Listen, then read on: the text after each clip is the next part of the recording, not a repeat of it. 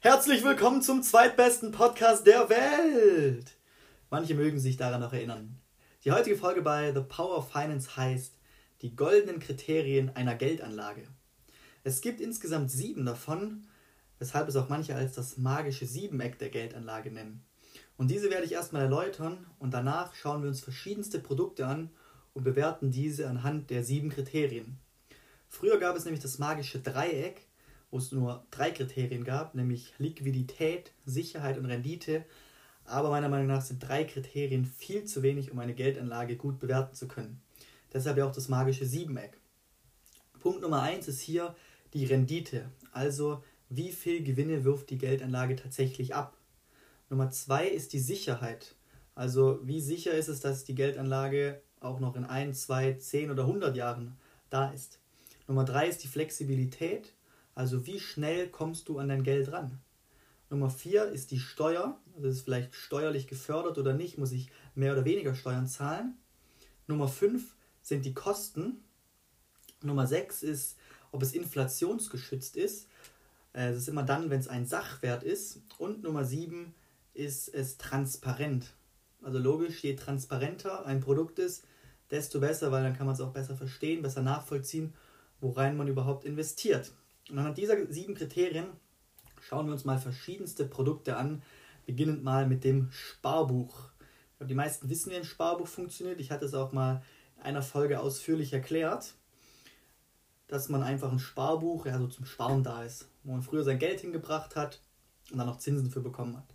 Also Rendite war ja Kriterium Nummer 1, ist bei einem Sparbuch jetzt nicht mehr wirklich vorhanden. Würde ich vielleicht mal von 10 Punkten 2 geben. Die Sicherheit ist dafür sehr hoch, weil heute 1000 Euro sind morgen 1000 Euro. Die Flexibilität ist auch sehr hoch, weil man könnte da jederzeit Geld abheben. Steuern muss man keine zahlen, ja gut, man macht ja auch keine Gewinne.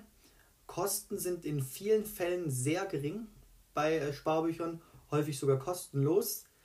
Ähm, inflationsgeschützt ist es dafür überhaupt nicht. Also wenn wir hier 5%, 10% oder noch mehr Inflation bekommen, kriegt man trotzdem nicht mehr Zinsen auf dem Sparbuch und das Geld wird immer weniger wert. Transparenz äh, ist auf jeden Fall sehr hoch, weil man legt Geld in ein Sparbuch, 1000, 5000 Euro und weiß jederzeit, wie viel Geld tatsächlich auf dem Sparbuch ist. Also mein Fazit zum Thema Sparbuch ist, dass es natürlich für eine kurzfristige Geldanlage ähm, vom Prinzip her sehr geeignet ist. Nur würde ich das heute nicht mehr mit einem Sparbuch machen, sondern mit einem Girokonto und dafür nutzen, dass die ähm, Rücklagen einfach sehr sicher geparkt sind. Dann Produkt Nummer zwei, der Bausparvertrag. Auch wieder anhand aller sieben Kriterien. Nummer eins war die Rendite. Und ein Bausparvertrag hat in seiner Ansparphase meist irgendeine Verzinsung zwischen 0,1 und 0,5 Prozent. Also nur wegen der Rendite einen Bausparvertrag zu machen, ist auf jeden Fall nicht so sinnvoll. Äh, die Sicherheit ist dafür ja sehr hoch, weil man ja eigentlich sehr gut planen kann.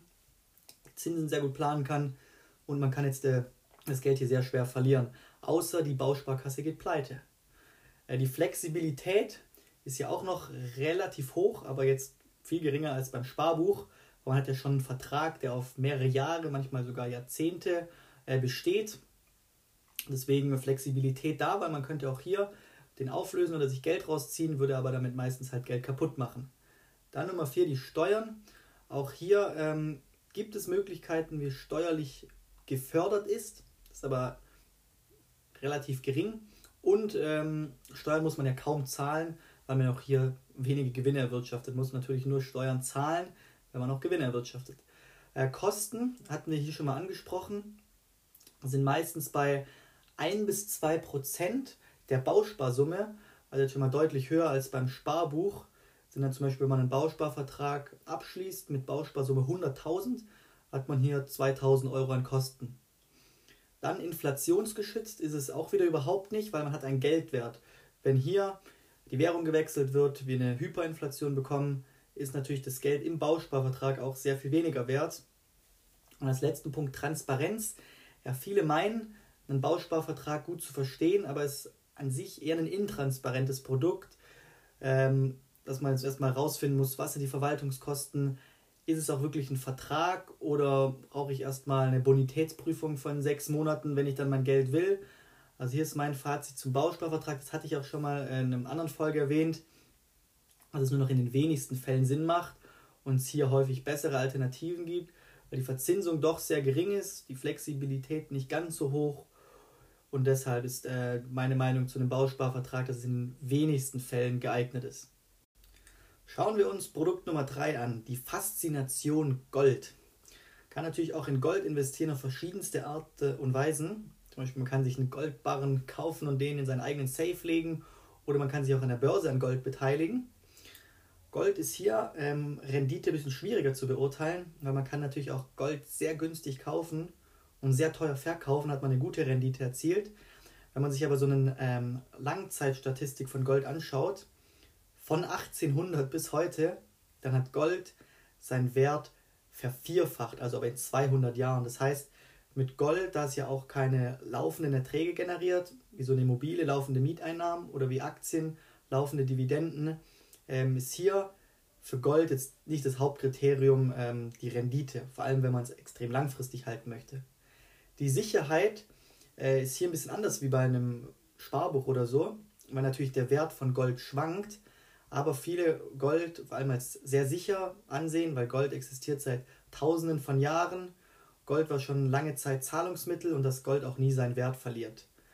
Ähm, flexibel ist Gold weniger, weil wenn man jetzt Gold, einen Goldbarren kauft, muss man den lagern, hat Kosten oder wenn man ihn ähm, an der Börse handelt, ist ja auch ein bisschen unflexibler als jetzt sein Gold, äh, sein Geld auf dem Konto zu haben. Steuern, das Thema Steuern, also steuerlich gefördert ist Gold nicht, wenn man es kauft. Und wenn man hier Gewinne erzielt, zum Beispiel man kauft Gold sehr günstig ein, verkauft Gold sehr teuer, muss man natürlich auch voll äh, Steuern zahlen. Die Kosten bei Gold können sehr schnell recht hoch werden, weil man so ein Safe lagern muss oder sich noch eine Versicherung dazu kauft oder oder oder vielleicht ähm, Gebühren hat, wenn man es kauft, dass man da ein 5% äh, Gebühren beim Kauf hat. Deswegen ist Gold nicht ganz günstig inflationsgeschützt. Das ist wahrscheinlich der Hauptgrund, warum viele in Gold investieren. Dass ähm, Gold ja ein Sachwert ist und wenn alles teurer werden, alle Preise teurer werden, dass auch Gold mit der Inflation mitwächst. Ähm, letzter Punkt Transparenz. Viele halten Gold für sehr transparent, weil man hat einfach Gold. Man hat jetzt keinen komplizierten Vertrag, keine 20, 30, 40 Seiten, die man lesen muss, sondern man hat in Gold investiert. Und deshalb ist mein Fazit zu Gold, man kann es zum Beispiel mit drei oder fünf oder auch sieben Prozent ähm, in sein Portfolio dazu packen. Das ist aber eher so als Absicherungsstrategie gedacht. Und damit wird man jetzt nicht ähm, reich, wenn man das mit 40 Jahre hält, weil es eben nicht die hohen Gewinne oder hohen Renditen abwirft. Drei weitere Produkte haben wir noch. Einmal die Einzelaktien, einmal Aktienfonds und einmal Aktienfonds in einer Versicherungspolice. Fangen wir an mit den Einzelaktien. Einzelaktien kann man natürlich eine sehr hohe Rendite erzielen. Mit Aktien generell ist äh, die Anlageklasse, wo historisch ähm, die Renditen am höchsten waren. Wenn man aber in Einzelaktien investiert hat, zum Beispiel in das Unternehmen Daimler, in das Unternehmen Tesla, natürlich die Sicherheit eher gering, weil man ja nur an einem Unternehmen beteiligt ist. Und wie die Vergangenheit uns zeigt, kann auch so ein Nokia immer mal scheitern.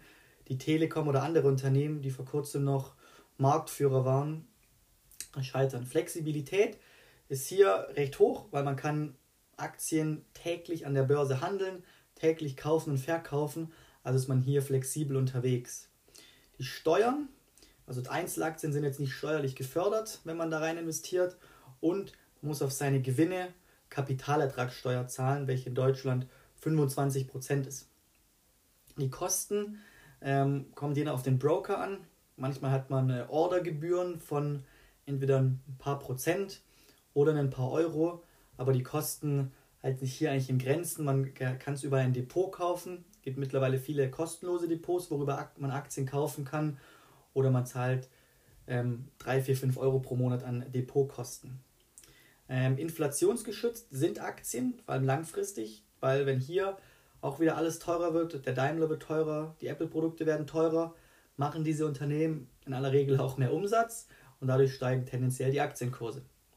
Und transparent ähm, sind Einzelaktien ja auch, weil sie werden ja täglich an der Börse gehandelt. Man kann jederzeit sehen, wie steht denn gerade meine Aktie, wie viel ist mein Geld wert. Deswegen hier Fazit zu Thema Einzelaktien. Ähm, Rendite kann man eine hohe machen, ist aber nicht besonders ähm, sicher, jetzt nur in eine Aktie zu investieren. Da macht jetzt schon ein Aktienfonds aus äh, Sicherheitsgründen mehr Sinn, weil, wenn wir uns mal das Thema Aktienfonds anschauen, die Renditeerwartung ist eigentlich genau gleich hoch, nur die Sicherheit ist viel höher. Also man hat halt nicht nur ein Unternehmen, sondern im besten Fall tausend oder mehrere tausend. Also ist die Sicherheit viel höher, weil wenn ein Unternehmen pleite geht, wird es darüber ähm, entschädigt, dass vielleicht andere Unternehmen äh, davon profitieren. Die Flexibilität ist bei so einem Aktienfonds genauso hoch, weil er auch täglich an der Börse handelbar ist. Vor allem so ein Index, so ein ETF. Die Steuern ist hier das gleiche Prinzip. Man muss auch auf seine Gewinne Steuern zahlen. Ähm, bei den Kosten kommt es sehr stark darauf an, ob es ein aktiv gemanagter Fonds ist. Die sind recht teuer. Da zahlt man Beispiel 5% Ausgabeaufschlag. Bedeutet, wenn ihr 1000 Euro rein investiert, kommen nur 950 Euro an. Ähm, wenn ihr in den ETF investiert, also in den Index, habt ihr diese Kosten nicht. Inflationsgeschützt ist wie bei den Aktien, ist es auch. Und ähm, transparent ist ein bisschen weniger transparent wie eine Einzelaktie, weil wenn ihr in Mercedes investiert, dann seid ihr halt an Mercedes beteiligt. Und bei manchen Aktienfonds weiß man jetzt nicht ganz genau, welche tausend Unternehmen stecken jetzt dahinter. Klar, es gibt Geschäftsberichte und man kann das alles nachlesen und nachschauen. Deswegen halte ich es immer noch für transparent, aber eben ein bisschen weniger wie die Einzelaktien. So, als letztes Produkt für heute habe ich noch äh, Aktienfonds in einer Versicherungspolice mitgebracht. Es gibt natürlich noch äh, viel, viel mehr, zum Beispiel das Thema Immobilien. Äh, das wird auf jeden Fall noch ausführlich in anderen Folgen beleuchtet und würde heute auch den Rahmen sprengen. Also man kann entweder in Aktienfonds investieren über ein Depot oder wenn man aber vor allem für die Altersvorsorge investieren möchte, kann man auch in Aktienfonds bzw. ETFs über eine Versicherung investieren. Ist der Vorteil ähm, steuerlichen Gründen, dass man über die komplette Laufzeit nie Steuern zahlt und am Ende nur die Hälfte der Gewinne versteuert werden müssen. Wenn wir uns mal wieder die sieben Kriterien anschauen, ist die Rendite, vor allem langfristig, ja auch sehr hoch. Wir reden ja immer noch von der Anlageklasse der Aktien mit langfristig historisch ähm, 7 bis 8 Prozent. Die Sicherheit bei so einem Aktienfonds ist vor allem langfristig auch sehr hoch, wenn man da hunderte oder tausende verschiedene Unternehmen hat. Die Flexibilität ist jetzt ein bisschen geringer, weil man hat hier auch einen Vertrag abgeschlossen, der auf eine lange Laufzeit geht.